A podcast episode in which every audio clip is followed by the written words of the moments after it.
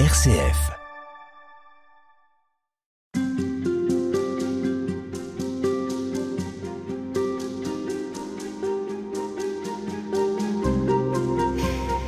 Alors qu'il a été élu pape deux ans auparavant, François publie en mai 2015 une encyclique qui a fait date. Il s'agit de Laudato Si, salué par de très nombreux observateurs et reconnu comme un texte de référence en matière d'écologie intégrale. Comme le veut la tradition, ce sont les premiers mots du texte qui ont donné son nom à l'encyclique. Laudato Si, ce sont les premiers mots de la célèbre prière de Saint François d'Assise. Dans ce texte, le pape François nous invite à la conversion intérieure et extérieure, et c'est ce que nous allons essayer de découvrir avec vous, sœur Hélène Noisette. Bonjour à vous. Bonjour. Vous êtes religieuse auxiliatrice. Vous avez une formation initiale d'agroéconomiste. Pendant euh, un certain nombre d'années, vous avez été impliquée au sein du CERAS, le Centre de recherche et d'action sociale, euh, fondé et dirigé par euh, les jésuites. Ce sont des, des, questions qui vous intéressent euh, beaucoup. C'est notamment à cause de votre formation initiale d'agroéconomiste que vous êtes particulièrement sensible aux questions environnementales. Oui, oui, c'est sûr.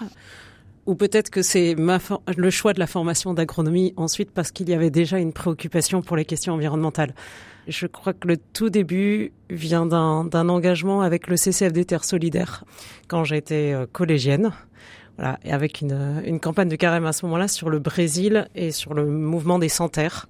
Et cette inquiétude pour moi de la justice internationale euh, et de la fin dans le monde qui très vite, euh, aujourd'hui c'est clair, rejoint les questions écologiques. Voilà, la question de la justice mmh. écologique pour moi est, une question euh, qui me travaille euh, effectivement depuis longtemps. Comment est-ce que vous aviez reçu cette encyclique en 2015 Avec joie.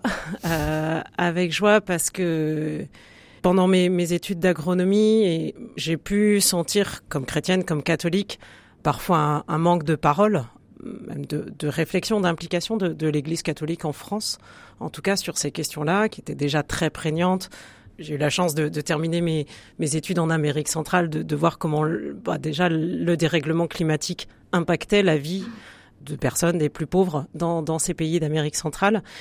Voilà, cette question de quelle espérance, quelle, quelle parole notre foi chrétienne a à dire sur, euh, face à ce dérèglement climatique, ça, ça m'habitait et je sentais que pour moi, il manquait quand même quelque chose. Et ce quelque chose est arrivé à travers cette, ce texte du pape François. Oui, voilà, qui a permis de reprendre beaucoup de choses et de donner une, une parole beaucoup plus forte et puis reconnue au-delà même des, des sphères de, de l'Église catholique. Alors cette parole forte, comment est-ce qu'elle est construite? Comment elle s'articule dans cette encyclique? Donc cette encyclique, cette lettre, euh, le pape François l'adresse à tous les habitants de la terre. Il le dit ainsi hein, au début. Donc c'est bien sûr une parole qui, comme toute parole de l'Église sur les questions sociales, n'a pas vocation à rester à l'intérieur de, de, la sphère ecclésiale, mais offerte à tous ceux qui voudront bien la lire, parce qu'on est devant bien sûr un défi commun avec les questions écologiques. C'est un texte important, euh, volumineux, et six chapitres six chapitres qui, qui se déroulent un peu dans, avec le plan classique de la pensée sociale de l'Église, en voir, juger, agir. Donc regarder la situation, la regarder vraiment. C'est le chapitre 1 où le, le pape fait un, un, état des lieux de, de la situation écologique et sociale de notre, de notre monde, parce qu'il ne veut jamais dissocier ces deux questions un état des lieux un peu rude, parce qu'il regarde les choses en face, il ose même nous dire, il ne s'agit pas seulement d'avoir des, connaissances, il s'agit de nous laisser affecter, d'éprouver de la souffrance pour les créatures humaines et non humaines qui souffrent. Voilà, quelque chose qui va nous toucher aux tripes. Ensuite, il, il a un chapitre plus théologique, euh, le chapitre 2, qui nous invite à, après cette situation difficile, à regarder euh, le plan de Dieu, le projet de Dieu pour la création, une bonne nouvelle de la création, qui est comme un pendant. Voilà ce qui se passe, mais, voilà ce à quoi la création est appelée dans notre foi. Et ça, ça nous redonne tout de suite de l'élan après le premier chapitre qui est quand même rude. Et ensuite, il va plus regarder les causes profondes de cette situation. Pourquoi on en est arrivé là? Les chapitres 3 et 4, qu'on peut dire plus philosophiques, il analyse euh, vraiment ce qu'il estime être les causes profondes. Il parle d'anthropocentrisme dévié, cette manière dont l'humanité s'est c'est considéré comme euh, le maître parfois tyrannique de, la création.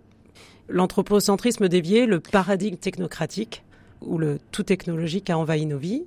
Et puis deux chapitres qui sont plutôt orientés vers l'action, l'action politique au chapitre 5 et la conversion écologique personnelle et communautaire dans, dans le chapitre 6.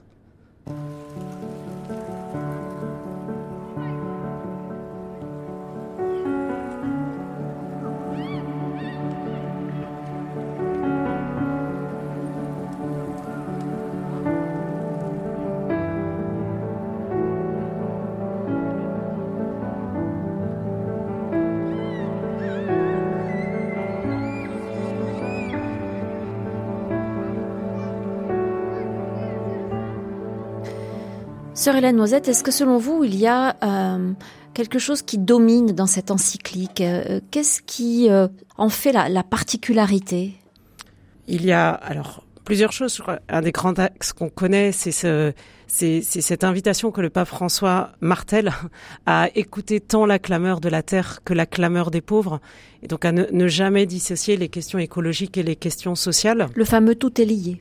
Le fameux tout est lié, effectivement une manière de nous dire attention, les questions sociales ne vont pas se résoudre juste par la croissance économique.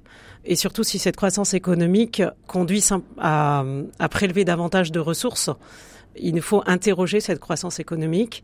Elle ne va pas résoudre la pauvreté simplement parce qu'il y a plus de richesses, si ces richesses ne sont pas réparties d'une meilleure manière. Et puis, il y aurait peut-être une manière de faire de l'écologie qui oublierait euh, les plus pauvres. Et ça aussi, le pape François voilà, nous met en garde entre les deux. On a deux défis devant nous. L'humanité a deux défis devant elle. À la fois permettre aux populations les plus pauvres d'atteindre un niveau de vie digne et en même temps le faire sans déplacer les plafonds environnementaux. C'est-à-dire, en fait, le grand enjeu, c'est un enjeu de réduction des inégalités mondiales. De justice. Et c'est avec ça qu'il termine euh, ce, son premier chapitre de d'état des lieux. Donc ça, c'est la question de la justice écologique, effectivement, mhm. traverse Laudato aussi. Ça, c'est un, un, des axes essentiels de cette encyclique. Vous disiez, il y en a plusieurs. Quels sont ceux qu'on peut, un ou deux autres qu'on peut souligner? Un deuxième que je dirais plus euh, sur un plan plus spirituel, justement, c'est c'est le souffle qui traverse cette encyclique. Laudato aussi à la fois est un est une encyclique très très politique. Elle a été publiée quelques mois avant la COP 21 elle invite les, États à prendre leurs responsabilités, chacun d'entre nous à prendre ses responsabilités, mais elle est aussi traversée euh, par un souffle euh, parce que elle nous dit à la fois la situation est rude, voilà, on va pas se voiler la face, mais la conversion écologique auquel le, pape François invite, c'est, on sent bien dans toute l'encyclique, c'est une conversion comme toute conversion à une bonne nouvelle. C'est-à-dire que cette conversion écologique, elle nous coûte, mais elle est fondamentalement bonne pour chacun de nous, ça, je, ça traverse le texte et j'en suis persuadée, cette sobriété heureuse, par exemple, à laquelle le pape François invite, euh, c'est un chemin qui demande un effort, c'est pas facile, mais qui fondamentalement nous oriente vers plus de vie. Et cette conversion écologique, elle est une conversion pour plus de vie pour tous. Et c'est en cela qu'elle est bonne. Oui. Parce qu'elle nous, elle nous appelle à plus de vie. Oui.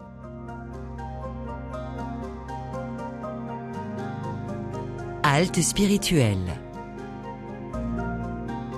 Une autre piste mm. qui vous paraît euh, caractéristique de ce texte, parce que ce n'est pas le premier texte consacré euh, à la crise écologique, à la crise environnementale. Est-ce qu'il y a de l'espérance, par exemple? Ou bien c'est quand même un état des lieux euh, assez tragique et dramatique? Non, non, l'état des lieux euh, rude, comme je disais, c'est le chapitre 1, mais l'enjeu, il est de ne pas s'arrêter à la fin du chapitre 1, euh, de poursuivre. Et, et, bien sûr, Laudato aussi est, est traversé là aussi d'espérance. Euh, c'est un texte chrétien qui nous invite à, à, revenir aux sources de notre foi. Et notre foi nous invite à, à croire au salut pour toute la création, pas seulement pour l'humanité. On l'a parfois un peu oublié, mais toute la création est, est appelée à cette cette communion en Dieu, cette fête céleste. J'aime beaucoup cette expression que, que le pape François utilise dans, dans son texte en nous disant, euh, voilà, nos, nos efforts aujourd'hui, ils nous paraissent difficiles parce qu'on voit on voit pas bien où, on va.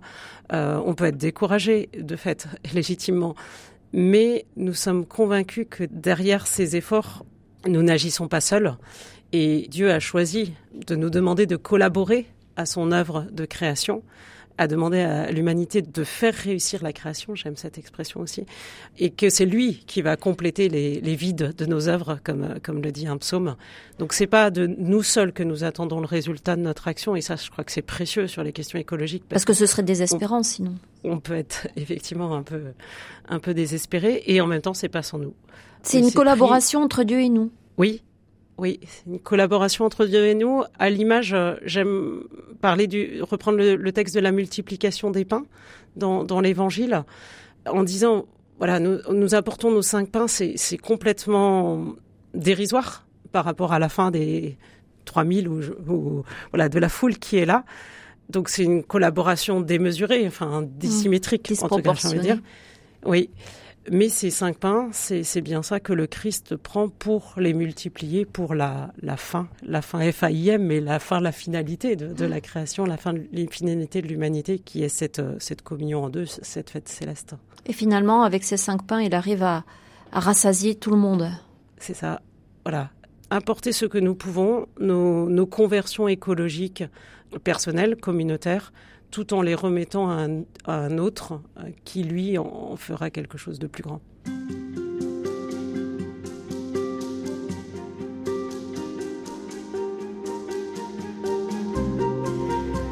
Sœur Hélène Mosette, nous poursuivons avec vous la découverte ou la redécouverte de l'encyclique Laudato Si du pape François, publiée en 2015 et euh, qu'il est toujours bon de revisiter Parmi les axes euh, essentiels que vous avez soulignés précédemment et qui caractérisent cette encyclique, il y a la question de l'anthropocentrisme, ce que le pape appelle un anthropocentrisme dévié.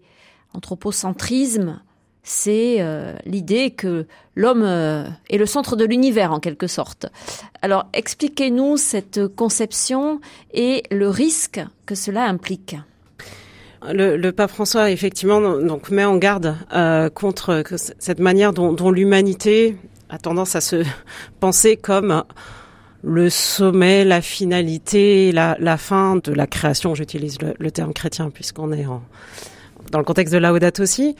Bien sûr, là, il fait référence à un vieux débat où le christianisme lui-même a pu être accusé d'être, euh, c'est les mots de Lynn White, un, historien des sciences et des techniques dans les années 60 qui disaient le christianisme est la religion la plus anthropocentrique qui soit et donc la cause de la crise écologique en pensant l'humanité comme extérieure à la nature et dominatrice de la nature.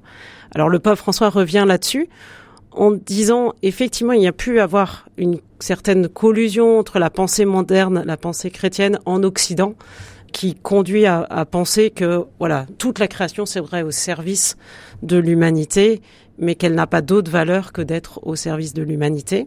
Or, le pape François nous dit, bien sûr, l'humanité a une dignité particulière, a une place particulière dans cette création. Il ne s'agit pas de, mettre tout sur le même niveau, mais attention à ne pas penser cette place particulière comme une place de dominateur d'une humanité qui pourrait faire ce qu'elle veut de la création et d'une création qui n'aurait aucune valeur en dehors d'être utile à l'humanité. Vous disiez que c'est euh, une conception qui a été très dominante pendant longtemps. C'est peut-être aussi parce que c'est comme ça qu'elle était diffusée et qu'elle était comprise. On fait souvent référence au texte de la Genèse, multiplier et soumettez la terre. si on prend ça au pied de la lettre, on comprend euh, assez rapidement euh, la catastrophe à laquelle ça peut conduire. Bien sûr, effectivement, le pape reprend dans son chapitre 2 plus théologique cette expression en disant la dissocions pas de l'expression du, du, chapitre 2 de la Genèse, quelques versets plus loin, qui nous invite à cultiver et garder la terre. Donc c'est une autre manière de parler qui dit quelque chose d'autre. Cultiver, c'est faire advenir, euh, faire grandir, permettre à d'autres choses de, de, de, vivre et garder, bien sûr, protéger, sauvegarder.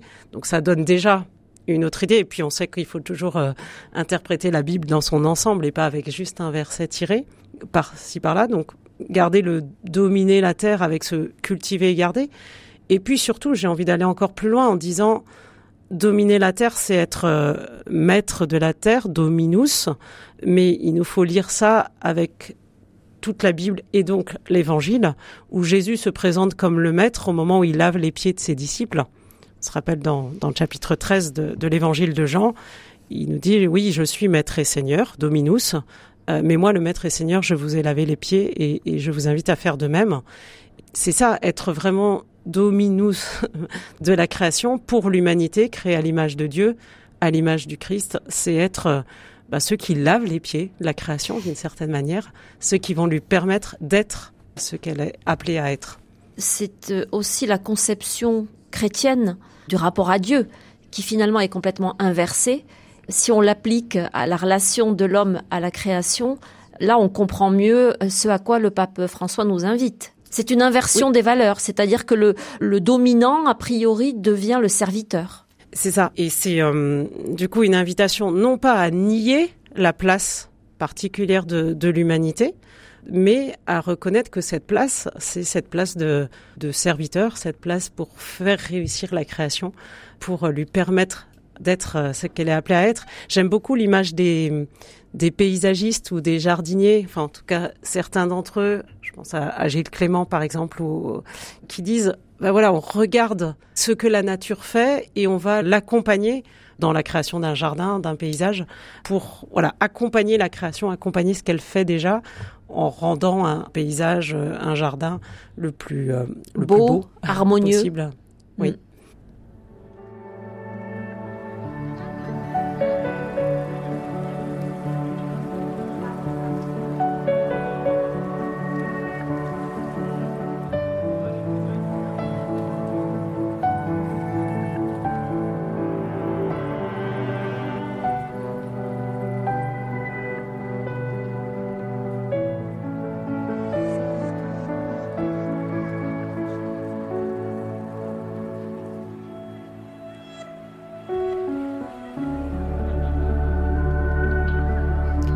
Hélène Noisette, vous avez à plusieurs reprises utilisé euh, l'expression d'une place particulière accordée à l'homme. Qu'est-ce que ça veut dire une place particulière? Parce que là encore, si on le comprend mal, c'est euh, la porte ouverte à toutes les dérives. Oui, si on comprend la place particulière comme la, la place euh, de celui qui aurait le droit d'utiliser tout le reste de la nature à son seul profit, une place particulière, c'est cette place d'intendant serviteur. En même temps, dans la Audate aussi, il y a cette insistance aussi sur le fait que les autres créatures, les créatures non humaines, ont une valeur propre, qu'elles ne sont pas simplement là pour leur utilité pour l'homme. Et ça, c'est, aussi un des axes euh, forts qui traverse l'Audate aussi. Le pape François reconnaît aussi la valeur intrinsèque, dit-il, des écosystèmes. C'est-à-dire que les créatures sont bonnes en elles-mêmes, et là aussi, dans le texte de la Genèse, on pourrait y revenir. Dieu vit que cela était bon, ce refrain qui jalonne tout ce récit euh, symbolique de la création. Ça, c'est dit avant même l'apparition de l'homme. Donc il y a une bonté des créatures non humaines, une valeur propre qui dépend pas du fait qu'elles soient ou pas utiles à l'homme. Mais qu'est-ce qui donne à l'homme cette euh, valeur particulière? Pourquoi lui et pas euh, le règne animal ou le règne végétal, par exemple? Bien sûr, il s'agit d'un d'un acte de foi, la, la foi chrétienne. Seule l'humanité est créée à l'image de Dieu, est dite créée à l'image de Dieu. Donc voilà, nous nous croyons que Dieu donne quelque chose de particulier dans la conscience, même si voilà, nous savons bien aujourd'hui que le saut il n'est pas si grand entre des, des espèces animale et l'humanité, mais qui a un, saut de réflexivité, de, capacité d'intelligence, de conscience de soi, avec l'apparition de l'homme, que nous reconnaissons dans la foi comme un don particulier que Dieu fait à l'humanité qui ne justifie encore une fois en rien une, place de dominateur, sinon au sens justement de serviteur particulier. Le monde actuellement, les mentalités, les conceptions sont en train de beaucoup évoluer. On entend euh, ci et là euh, parler de l'homme comme euh, un prédateur. Il est question d'accorder de, des droits, des statuts particulier euh, aux univers euh, végétaux, animaux. Euh.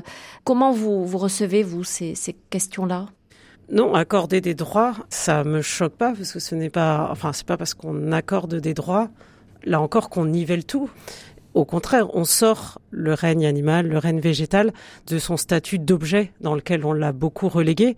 Et voilà, reconnaître une valeur propre, reconnaître que nous sommes créatures avec d'autres créatures, c'est bien que nous sommes inclus dans la création, c'est bien dire que le reste de la création n'est pas un objet. Et la crise écologique nous fait bien prendre conscience que la nature n'est pas un, objet inerte, elle réagit avec nous, elle, elle interagit aussi. Oui. Donc sortir du statut d'objet les animaux, c'est le statut qu'ils avaient dans, le Code civil pendant longtemps, leur reconnaître certains droits ne me choque pas. On a pu avoir, par exemple, des droits accordés à des, des communautés biotiques, et ça, ça me semble intéressant, par exemple, à un fleuve, mais enfin, c'est le fleuve pas en tant que simplement que lui-même, mais avec les populations qui vivent de ce fleuve, qui vivent de lui et, par lui, euh, population humaine et population non humaine. Et là, il me semble qu'on est, euh, on est sur un chemin euh, qui permet de reconnaître effectivement les relations à l'intérieur des écosystèmes et des droits accordés à, un élément de la nature, pas seulement en lui-même, mais au nom de toutes ces relations et de la vie qu'il permet. Est-ce que tout ça rétablit un équilibre dans la manière dont on, on perçoit à la fois l'homme, puisqu'on était parti de la notion d'anthropocentrisme, c'est-à-dire l'homme au centre de tout, et euh, finalement l'aboutissement de la création, et le reste euh, en dessous de lui, à son service. Il y a une, euh, quelque chose de plus équilibré désormais qui s'installe?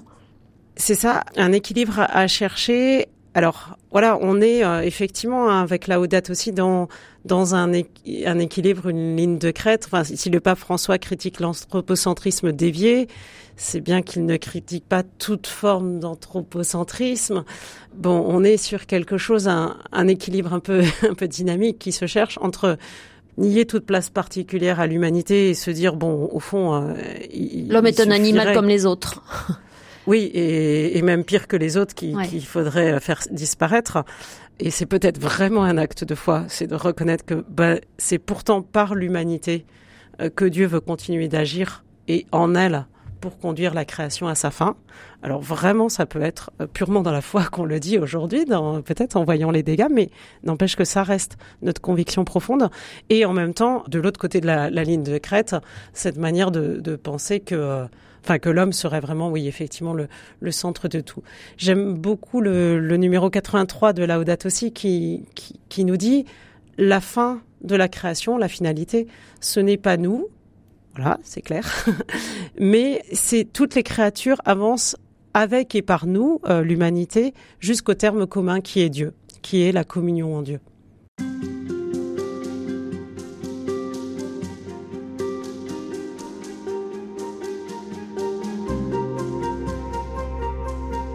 Si le pape François, euh, à travers son encyclique Laudato Si, euh, souligne la, dignité, la beauté de la création, euh, en dehors de, l'humanité, en tout cas celle qui ne concerne pas plutôt l'espèce humaine, c'est pour nous en dire quoi et c'est pour souligner quel type de relation finalement avec l'humanité, puisqu'elle n'est pas là pour nous servir, pour satisfaire toutes nos envies et nos besoins, Comment envisager la relation avec cette création?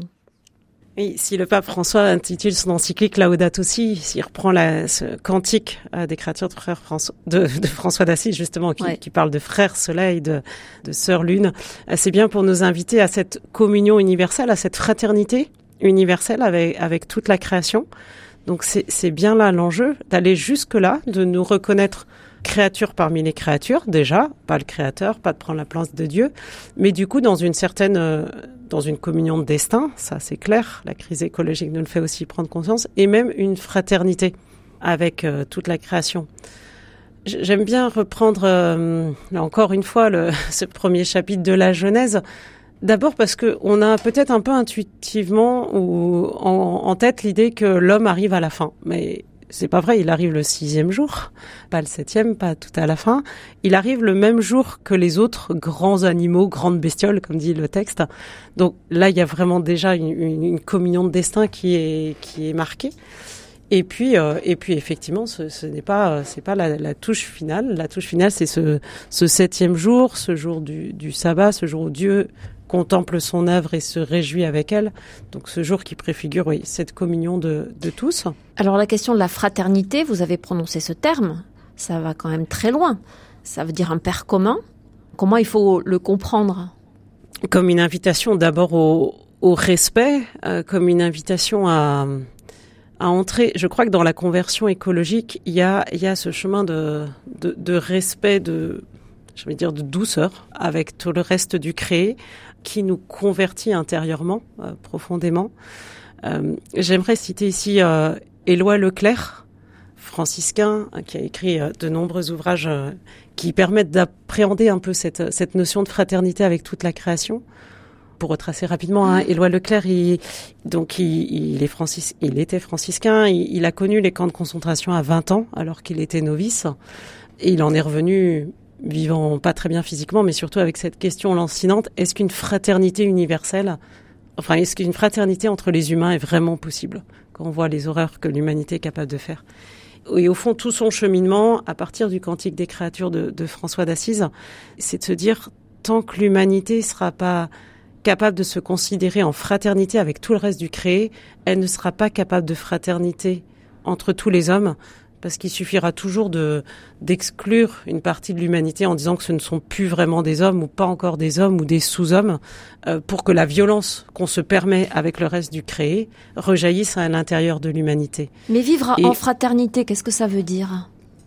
Vivre en, en fraternité, c'est oui, vous l'avez dit, se, se reconnaître euh, d'un même père, d'une même origine, d'un même créateur, et du coup s'interdire toute forme de violence, de, de cruauté, de euh, ça, ça, va plus loin que ça, la, la, fraternité, mais avec le reste du créé, c'est c'est déjà de se dire nous n'avons pas le droit d'entrer dans, dans un dans de la violence gratuite avec euh, avec quelque espèce qu'elle soit. Vous parliez de douceur tout à l'heure. Oui, oui, je crois que le, le, chemin de conversion écologique, il nous invite à ça. À ne pas mettre la main sur l'autre aussi. Est-ce qu'on peut aller jusqu'à parler d'une forme de chasteté, de pudeur vis-à-vis -vis de, de la création? Bien sûr, oui. Ne pas mettre la, la, la main sur l'autre, du coup, là, là c'est bien reconnaître ce qu'on abordait déjà, c'est-à-dire ce, cette manière de, de, ne pas considérer euh, toutes ces autres créatures simplement parce qu'elles me sont utiles, euh, simplement parce que voilà, je peux m'en servir.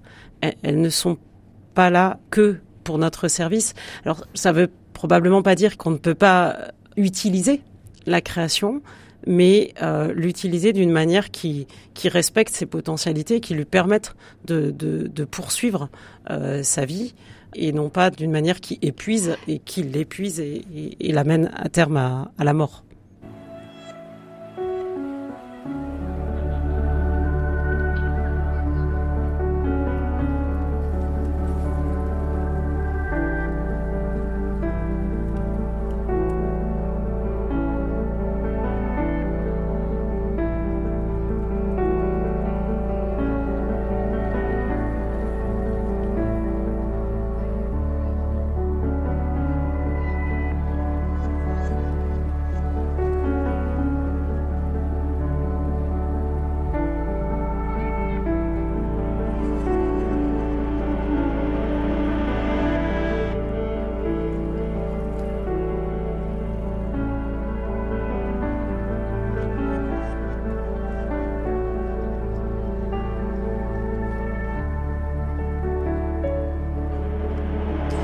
Pas épuiser, c'est important cette expression, ne pas épuiser, euh, respecter une forme de, repos aussi, de, rythme, respecter le rythme de l'autre, ça peut être un chemin de fraternité, la noisette?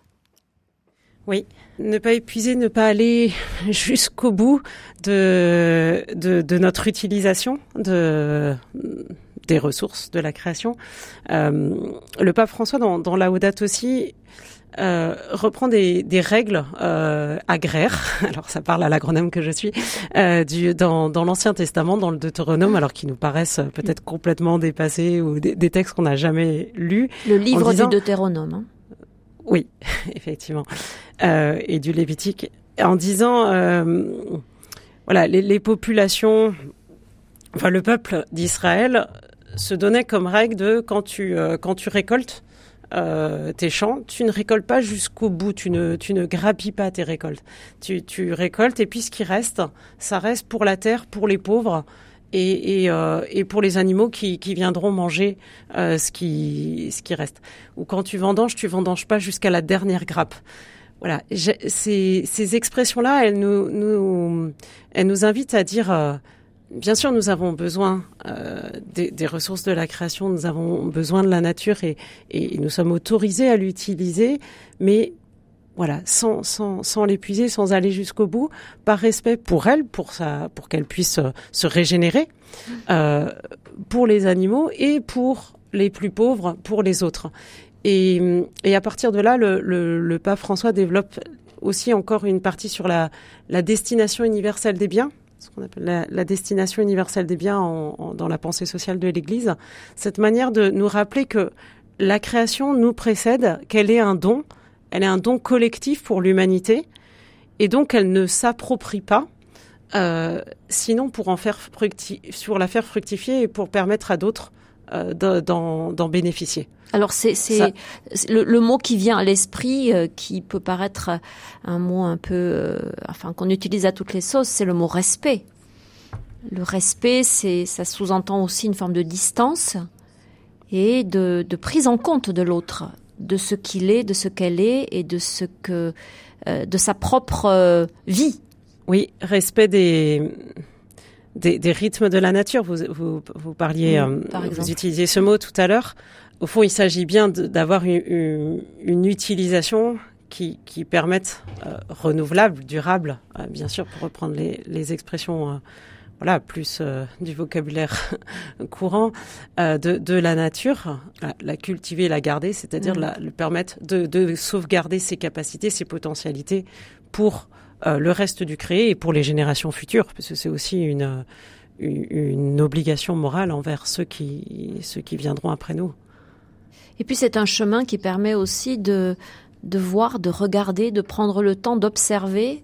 Ça peut aller jusqu'à l'émerveillement, selon vous? Oui, dans tout chemin de conversion écologique, je crois, commence ou passe à un moment euh, par l'émerveillement. Sinon, il, il, risque de, de sonner pas très juste, je ne sais pas comment le dire, mais au fond, on peut être submergé par les problèmes quand, quand on regarde la situation écologique de notre planète. On peut être vraiment euh, pris euh, de, de, désespérance, d'inquiétude, et là encore, euh, c'est légitime. Enfin, je, je, surtout pas moi qui vais jeter la pierre à une certaine forme de d'angoisse qui peut saisir nos, nos contemporains, qui peut nous saisir le pape François parle un moment de, de, gratitude et de gratuité. Au fond, si nous reconnaissons pas d'abord voilà cette création comme donnée et donc donnée par un autre, si, si nous nous rentrons pas aussi dans une capacité de nous émerveiller pour ce qu'elle est, donc de la regarder aussi avec cette cette beauté euh, de, de la création et qui nous invite à à remercier, que ce soit dans un acte de foi, euh, dans une, action de grâce envers le Créateur, ou simplement euh, remercier la vie, remercier euh, cette, beauté qui est là, on risque de, ne pas pouvoir sortir de soi. L'émerveillement, ça, permet de sortir de soi vers des, actes de générosité, de gratuité à laquelle la, la conversion écologique nous invite, parce qu'elle nous oblige au partage, à la solidarité, à une sobriété, à une certaine à 16, mais qui est facile, c'est pas le mot, mais qui est possible, qui est avec un certain élan, si elle se fonde sur cette reconnaissance première du don, du don de la vie, du don de la, de la création pour les croyants. C'est finalement un peu ce que fait Dieu le septième jour, puisque vous en parliez tout à l'heure. S'arrêter oui. pour se réjouir, pour contempler et se réjouir de ce qui est beau et de ce qui est. Oui. Ça peut nous inspirer? Oui, c'est ça. Je, je crois que hum, nous pouvons entrer dans, la question écologique par effectivement les, problèmes, la, connaissance de, la situation. Nous pouvons y rentrer par, euh, par la, la, reconnaissance de la beauté et la gratitude.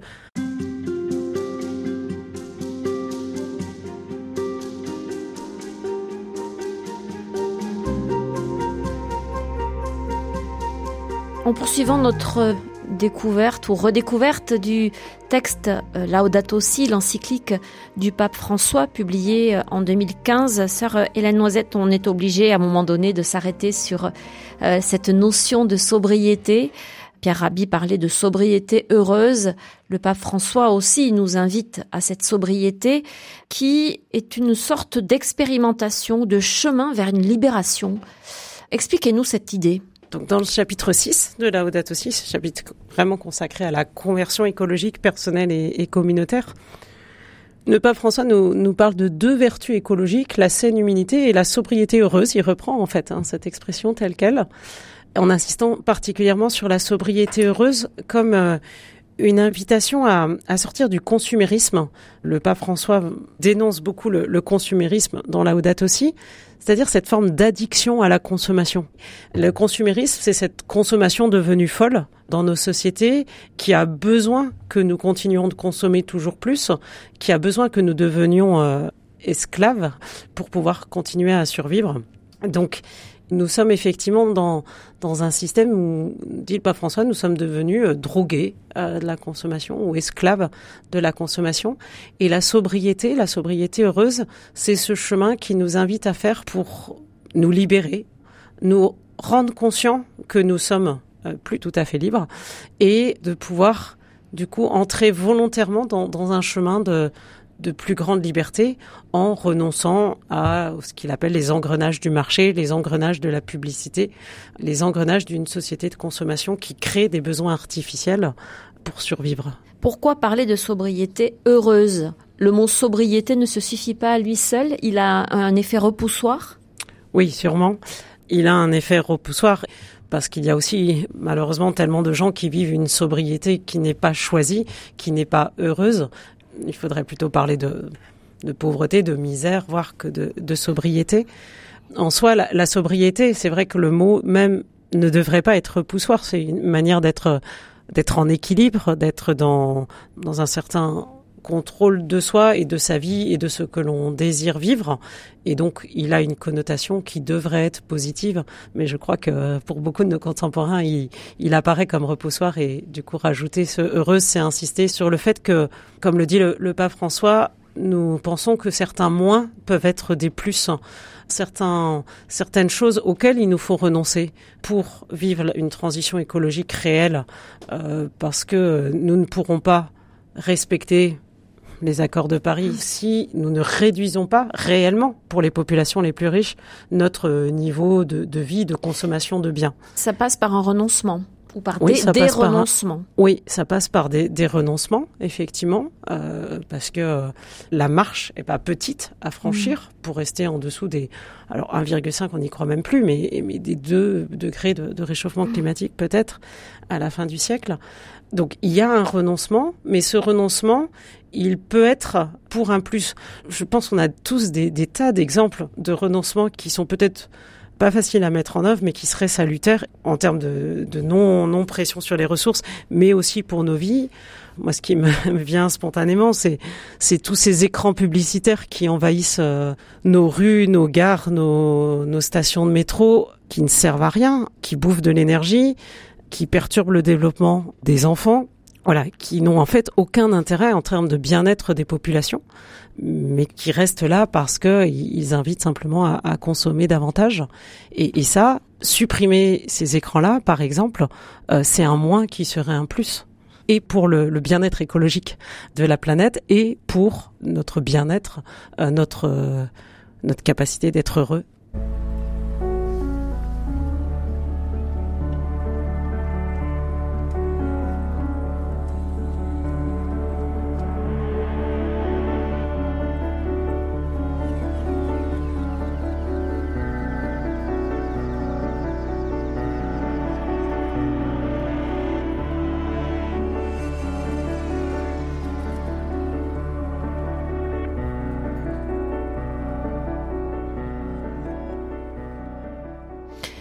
On a parlé donc de sobriété et de sobriété heureuse, sœur Hélène Noisette, mais euh, il faut également parler dans cette encyclique de ce qui est très présent, c'est la justice, la fraternité et donc la solidarité. Nous sommes liés les uns aux autres, nous devons tenir compte les uns des autres. Et c'est une bonne nouvelle, là aussi. En quoi c'est une euh, bonne nouvelle? Parce que tout chemin spirituel, toute, euh, toute conversion, qu'elle soit écologique, conversion fondamentalement, à mon avis, c'est un chemin spirituel, c'est un chemin de sortie de soi, de sortie de, notre ego qui peut nous enfermer, nous rendre euh, captifs à l'intérieur de nous-mêmes. Et donc tout chemin spirituel et, et chemin d'ouverture aux autres. Nous, en, en christianisme, avec l'Évangile, nous avons normalement un terreau qui nous permet d'entendre que le chemin de la, sobriété et de la solidarité et de l'ouverture aux autres et du partage, son chemin évangélique, son chemin des béatitudes, donc chemin de, de bonheur profond. Et au fond, nous, nous devrions être euh, particulièrement armés, d'une certaine manière, pour ne pas avoir peur de renoncer à quelque chose, de renoncer à des biens, pour vivre un partage plus grand, une euh, meilleure répartition, une, meilleure répartition, bien sûr, des, des, richesses de la planète, et en étant convaincu que là il y a un chemin de, de véritable, oui, de véritable bonheur. Et pourtant, on résiste. Enfin, ceux sûr. qui possèdent, et nous en faisons partie, résistent. Qu'est-ce qui résiste en nous? Ce qui résiste, alors, l'analyse de, de, François, je crois, dans, dans, le chapitre 6 de Laudato aussi, c'est de nous dire, en fait, nous sommes euh, addicts ou un peu drogués à la consommation, mais parce que ça cache euh, une manière de... Enfin, un vide existentiel. Nous consommons, nous accumulons pour, pour cacher un, un vide existentiel. Il paraît qu'il y a un proverbe arabe qui dit euh, le trop plein de quelque chose dit le manque de quelque chose d'autre. Mmh. Peut-être quelque chose de, de cette addiction à, à la consommation vient d'un Sensation de manque, manque, de vide. D'une an, angoisse, d'un vide. Oui, le pape François parle de vide, effectivement. Euh, mais ce vide, qu'est-ce que c'est, selon vous un, Je ne sais pas ce qu'il ce qu'il est, mais, mais je crois qu'il pourrait être comblé autrement euh, que par l'accumulation de biens et de manière beaucoup plus durable, là aussi, pas seulement en termes écologiques, mais par, euh, par les relations. Au fond, dans Laudato aussi, il y, a, il y a deux mots qui reviennent très très souvent. Il y a le terme de limite qui est très présent et puis le terme de relation qui l'est, alors encore plus que limite.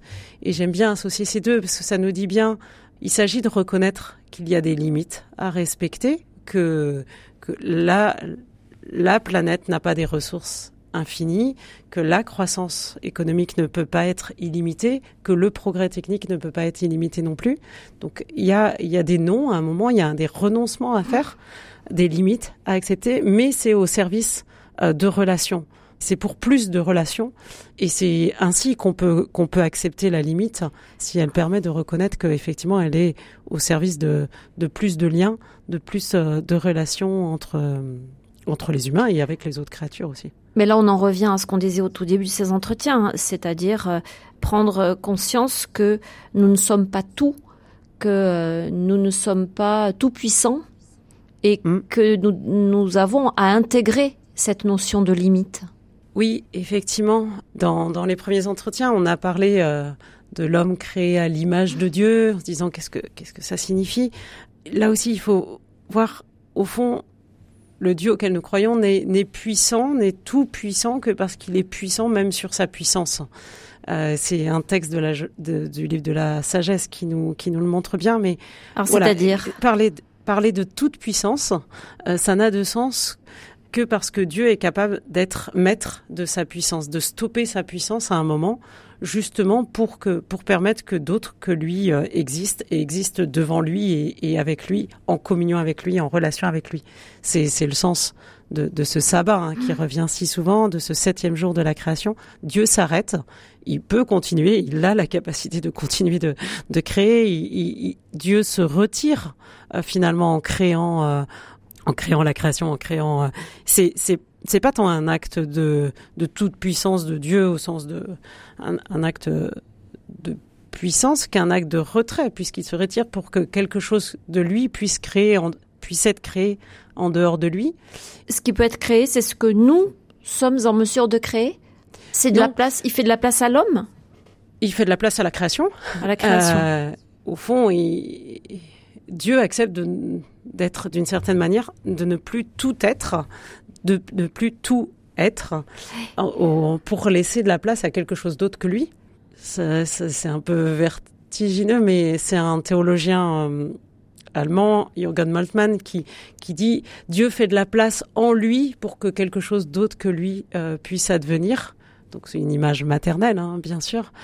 Voilà, il, il, se retire, il, il, stoppe sa puissance à un moment, et du coup, je crois que ça c'est une, vraiment une grande leçon pour l'humanité. Si elle est créée à l'image de Dieu, si elle a cette place particulière que nous avons évoquée euh, les autres jours, c'est parce qu'elle est capable et appelée à maîtriser sa propre puissance, à, à ne pas se, à ne, ne, à ne pas en abuser. À, à ne pas en abuser, mais aussi à, à l'orienter.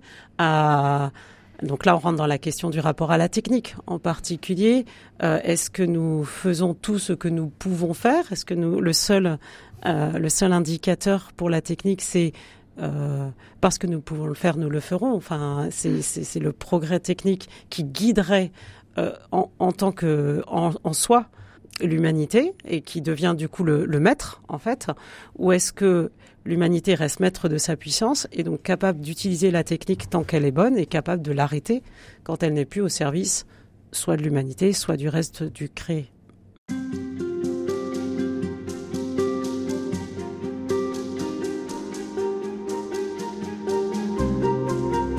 Dans l'encyclique Laudato Si du pape François, sœur Hélène Noisette, la notion d'espérance est euh, en filigrane, enfin elle est, elle est présente même lorsque euh, un état des lieux assez euh, inquiétant est fait. De toute façon, comment ne, pourrait-il ne pas être inquiétant? Euh, Cette espérance, c'est c'est la méthode Coué ou c'est autre chose? C'est autre chose. Alors qu'est-ce que c'est? Euh, Je crois que L'espérance, il me semble que qu'elle est un, un, équilibre entre. Elle n'est pas un espoir facile, je vais plutôt le, le, dire comme ça. Je crois que par rapport à la, à la crise écologique, euh, il s'agit sûrement pas, à notre espérance chrétienne n'est sûrement pas une manière de dire euh, ça va aller, ça, ça va, aller, bien, ça va aller, voilà. Euh, D'abord parce que ça c'est inaudible et je vois pas comment on peut parler ensuite d'une bonne nouvelle à nos contemporains si euh, si notre espérance se, se réduit à, à, ça. Ça, ça n'entendrait pas les euh, comme le disait déjà hein, le Concile Vatican II, les, les angoisses euh, des, des mmh. hommes et des femmes de notre temps. Euh, donc c'est sûrement pas une consolation facile. Alors ça s'enracine dans quoi? Ça s'enracine. Au fond, ça, je crois que notre espérance chrétienne, elle est toujours une, une espérance euh, à la lumière du, du mystère pascal, de, de, la mort et de la résurrection euh, du Christ. C'est-à-dire qu'elle elle est justement une, un espoir facile, ce sera un espoir qui nierait qu'il y a de la mort.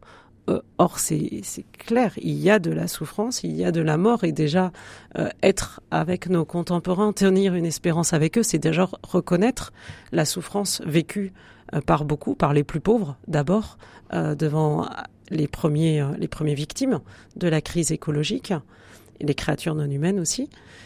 Donc c'est reconnaître cette part de mort, cette part de mort qui est le résultat d'un péché, puisque le, le, péché conduit à la mort et qu'il y a de la, il y a du péché, parce qu'il y a de l'égoïsme dans cette crise écologique.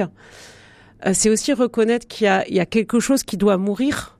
Euh, aller trop vite vers ça va bien aller, ça serait, ça serait aussi une manière de, de nier qu'il y a des vraies transformations à faire, qu'il y a des changements à vivre et, et qu'il y a, oui, quelque chose de notre système économique, de notre, de notre manière de vivre aujourd'hui qui doit, qui doit mourir. Euh, même si, voilà, on, on l'a dit, hein, c'est pas, c'est pas simple. Il y a une part de renoncement. Enfin, quelque chose qui, qui doit mourir pour mais voilà, ça ne s'arrête pas à la mort, sinon ce ne serait plus de l'espérance. Pour... Euh, pour que quelque chose d'autre puisse advenir, dans la foi que, que la vie euh, peut traverser ces, cette mort-là, ces morts-là, et qu'il y a encore du, du, possible, du nouveau possible, euh, qu'il y a encore euh, de la vie possible, mais certainement à travers, de fait, quelque chose qui est de l'ordre d'un mystère pascal pour l'humanité, pour la création en, en, ce moment. Et donc le mystère pascal, c'est un, un, un, anéantissement apparent, ou peut-être réel d'ailleurs? Euh, oui. Non, il n'est pas, il est non, il pas apparent. C'est un vrai anéantissement, mais mais qui est porteur de vie. Oui, alors. Euh... Alors concrètement, pour euh, ce qui nous concerne là et ce qui nous occupe, à savoir euh, cette crise sans précédent, qu'est-ce que ça peut signifier? Pour moi, ce que ce que ça signifie, c'est c'est, je l'espère, non pas un anéantissement de, de, de toute l'humanité. Ça reste une hypothèse. Hein. Alors, ma foi me dit que cet anéantissement, il ne sera pas la fin de tout. Euh, et que je, je, j'espère, non pas un anéantissement de l'humanité, mais un anéantissement de... D'un système de, d'un, Oui, d'un système ou de ce qui est, euh, de ce qui est devenu aberrant dans, dans, notre manière de, dans, dans, notre, dans notre libéralisme économique dérégulé, dans notre manière d'envisager effectivement notre système économique basé uniquement sur la croissance. Et le profit. Alors même que, voilà, que, oui, la, la croissance et, et, le profit, une croissance qui, on le sait bien, qui n'est pas tenable. Enfin, la, croissance verte, euh, le pape François n'a pas, peur de dire que c'est un leurre. Euh, il peut y avoir une part de croissance découplée d'émissions de gaz à effet de serre, mais ça ne suffit pas. C'est une remise en cause beaucoup plus profonde de, euh, de, notre manière d'envisager le, bien-être d'une société qui n'est pas une accumulation de richesses simplement, surtout si cette richesse ne va qu'aux plus, plus riches déjà de, la société et ne fait qu'augmenter des inégalités qui, on le sait, augmentent la crise écologique.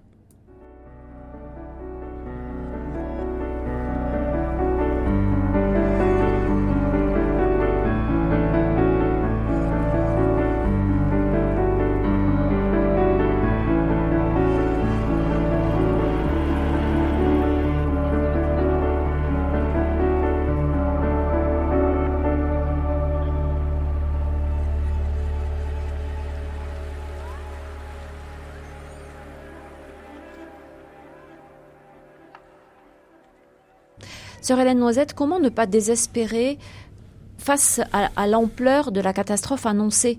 On pourrait euh, penser que nos gestes quotidiens, nos petits efforts ou nos grands efforts euh, sont totalement dérisoires face euh, au peu de, mobilisation de certains pays qui sont parmi les plus pollueurs et qui, par exemple, ne trouvent pas utile de participer à, la COP qui est en train de se passer actuellement. Pour, pour ne pas désespérer, euh, deux choses sont vraiment importantes. C'est, c'est de ne pas rester seul et de se mettre à agir. C'est les psychologues en particulier qui, voilà, qui étudient ce, ce phénomène d'angoisse, d'anxiété devant la, crise écologique, euh, disent bien que c'est deux, deux chemins pour sortir de, de cette angoisse je crois, même si, même si notre action est, elle est forcément limitée, elle est forcément, dès qu'on, voilà, se mettre en mouvement, se mettre en action et avec d'autres, c'est déjà un chemin pour sortir de, cette angoisse, même si, euh, bien sûr, il y a une inquiétude qui, persiste. Enfin, ça mais, mais par rapport à, à un éventuel désespoir, euh, le fameux à quoi bon finalement, euh, faire des efforts alors que les grandes puissances euh, ne trouvent pas utile d'en faire, ou en tout cas ne sont pas prêtes à en faire Alors pour moi, là, là effectivement, la, la, réponse, elle est, elle est dans la foi. Je suis très admirative d'amis euh, très engagés sur le plan écologique et qui n'ont pas la foi parce que je, je trouve qu'ils ont une capacité de, de, de, résister, de tenir, voilà, qui alors qui même le respect. oui, qui force le respect, surtout si l'espérance n'est que dans l'action de, de l'homme au fond, moi, je, je on l'a évoqué. Qu'est-ce qui vous fait tenir dans, dans, dans, une autre émission hein. Pour moi, ce qui, ce qui me fait tenir, c'est euh, effectivement de, de, de, penser que, de penser, de croire euh, que nous sommes convoqués au changement et qu'en même temps, le résultat ne dépend pas euh, de l'humanité seule et que voilà, il y a une promesse de vie, une promesse qui est faite que, que la mort, que la violence, que la destruction n'est pas le dernier mot et, et, que, et que c'est cela qui, qui me fait tenir, même si je ne sais pas bien comment cela, qui le saurait, comment ce, cela se réalisera, mais au fond que euh, tout acte bon, tout acte fait par amour, euh, que ce soit éteindre une lumière, effectivement, si c'est fait par souci de l'autre, si c'est fait par souci de la création ou aider euh, une personne en difficulté, tous ces actes-là ont un, un un potentiel euh, que, que, que Dieu assume et que c'est ça qu'il peut ressusciter, c'est ça qu'il peut transfigurer, euh, c'est ça qui prépare la création nouvelle, les cieux nouveaux, la terre nouvelle que nous croyons, auquel nous, enfin que nous attendons, qui n'est pas simplement notre monde actuel, simplement sauvé de la crise écologique, j'ai envie de dire, mais qui est tout ce qui est vécu de beau, de bon aujourd'hui, qui peut être transfiguré, qui prépare ces cieux nouveaux. Est-ce que Dieu nous a promis quelque chose qui nous permet aussi de croire dans la vie plus forte que la mort? Oui, bien sûr, il nous l'a, il nous l'a promis. Non par, seulement il nous l'a promis, par la résurrection du Christ. Euh, croire en, en, la résurrection, c'est croire au fond que c'est bien que la mort peut être traversée. Donc, c'est, encore une fois, hein, pas, il n'y a pas de mort, qu'il n'y a pas de traversée, mais mais que c'est pas le dernier mot. Et puis cette résurrection du, du Christ, c'est une résurrection. Euh, alors les, les, les évangiles, les, ne savent pas très bien comment dire, mais ils disent ben on l'a vu vivant. voilà, il a mangé du poisson avec nous. On a vu son corps à la fois marqué par les douleurs de la passion et en même temps euh, euh, transfiguré, pas tout à fait reconnaissable. Et, ça, ça, dit bien que c'est bah, c'est d'abord toute la création qui, qui la dimension même charnelle euh, qui est ressuscitée. C'est pas simplement un esprit. Et puis que le, Christ ressuscité le, pape François dit les, prémices, le gage de, la création qui est appelée elle aussi à, la résurrection c'est une partie de l'univers matériel qui est déjà entrée dans, la vie divine. Et ce gage de, la création transfigurée qui, apparaît avec, la, résurrection, c'est aussi, pardon, la résurrection du Christ, c'est aussi, voilà, il est, il est à la fois tout autre et le même.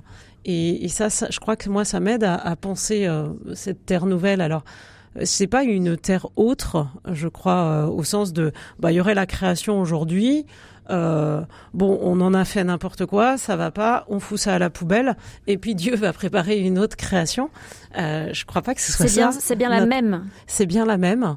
Et en même temps, euh, comme le Christ ressuscité n'est pas reconnaissable tout de suite, comme euh, euh, comme le papillon est à la fois la chenille et en même temps complètement différent de, de, de la chenille qu'il a été, la création nouvelle que nous attendons, elle est elle est aussi tout autre et donc pas simplement le, le, fruit de nos efforts humains, pas simplement créé par, enfin pas simplement la guérison d'une certaine manière de la crise écologique, mais, mais, mais quelque chose d'autre. Et en même temps, ce quelque chose d'autre n'est pas déconnecté de ce que nous vivons aujourd'hui, n'est pas déconnecté de, de, ce que nous essayons de faire aujourd'hui. C'est aussi de notre responsabilité. Oui, c'est notre responsabilité et en même temps, c'est un saut qui, qui, est garanti, si j'ai envie de dire, euh, par, par Dieu seul. Un très grand merci de nous avoir accompagnés, euh, Sœur Hélène Noisette, dans ces entretiens consacrés donc à cette encyclique euh, Laudato Si, euh, qui est bien sûr toujours disponible, qu'on peut trouver très facilement, même dans son intégralité, sur euh, le site du, du, Vatican, je crois. Euh, un très grand merci. Merci également à Hugo Vincent qui était à la technique, ainsi qu'à Pierre-Henri Paget.